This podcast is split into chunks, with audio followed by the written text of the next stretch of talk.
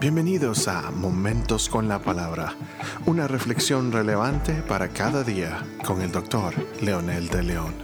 Saludos amigos y amigas, aquí estamos nuevamente con un episodio más de Momentos con la Palabra. Esta vez para compartir la primera eh, parte de la última bienaventuranza que encontramos en el libro de Mateo capítulo 5 versículos del 10 al 12 que dice, Bienaventurados aquellos que han sido perseguidos por causa de la justicia, pues de ellos es el reino de los cielos. Bienaventurados seréis cuando os insulten y persigan y digan todo género de mal contra vosotros falsamente por causa de mí. Regocijaos y alegraos, porque vuestra recompensa en los cielos es grande, porque así persiguieron a los profetas que fueron antes que vosotros. Esta es una sola bienaventuranza y por supuesto la segunda parte reforzada por Jesús por causa de ser justos.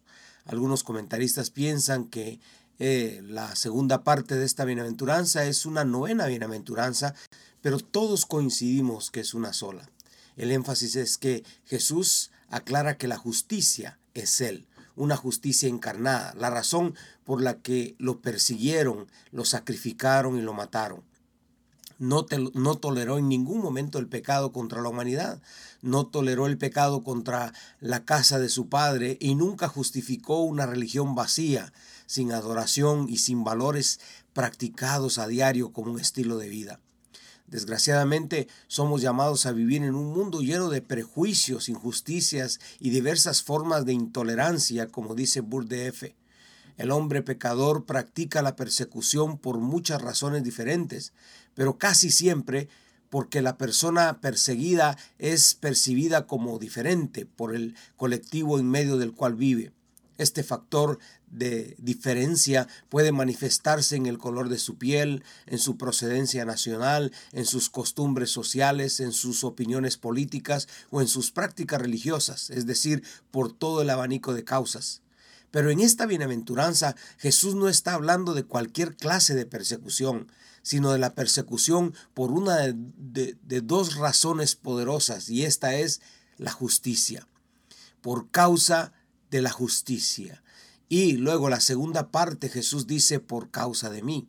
En otras palabras, Jesús está poniendo como que Él es la justicia y el que sigue a Jesús, el que ama a Jesús y que vive de acuerdo a sus valores, es el perseguido.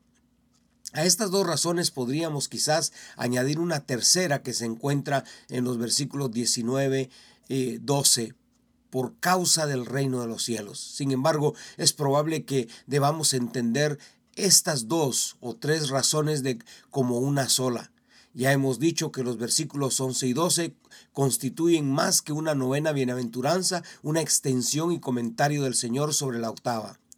Si así es, Sufrir por causa de Cristo no es otra cosa que sufrir por vivir de acuerdo a la justicia de Cristo, o sea, sufrir a causa de nuestra fidelidad al reino de Dios y su justicia, como comenta Burdieff. La justicia tiene que ver con la sal y la luz. Justicia preserva, revela, ilumina para evitar caer en el pozo que la oscuridad eh, se, nos, se nos presenta diariamente esa oscuridad en la que muchos viven y que no se dan cuenta que viven de una manera injusta. Luego en los versículos siguientes habla de la sal y de la luz. Sal por cuanto preserva lo bueno para que no se arruine y luz porque ilumina lo oscuro y saca a relucir todo lo malo. Entonces una persona justa es aquella que vive como sal y que vive como luz en este contexto precisamente.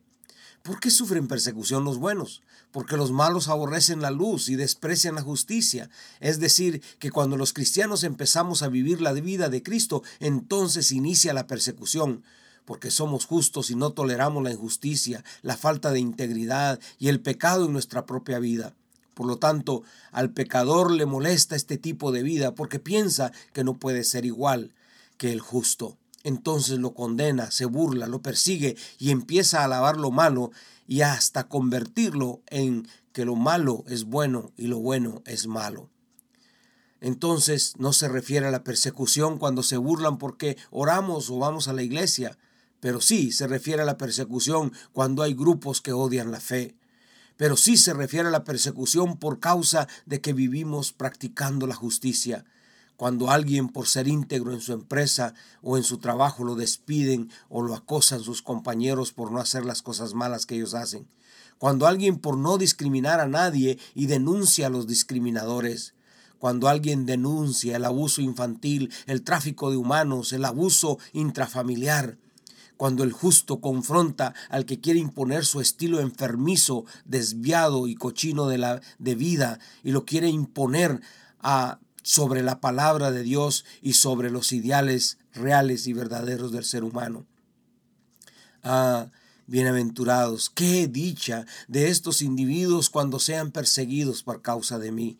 Ah, qué dicha, porque esto va a significar que realmente están viviendo un estilo de vida diferente. Eso es exactamente lo que Jesús nos está enseñando. Ser diferentes en el concepto de lo que Jesús nos está hablando, de amar a Jesús y vivir en la justicia, por supuesto que nos hace odiosos ante los ojos de otros. Pero lo más dichoso, lo más lindo es que somos amados por el Señor.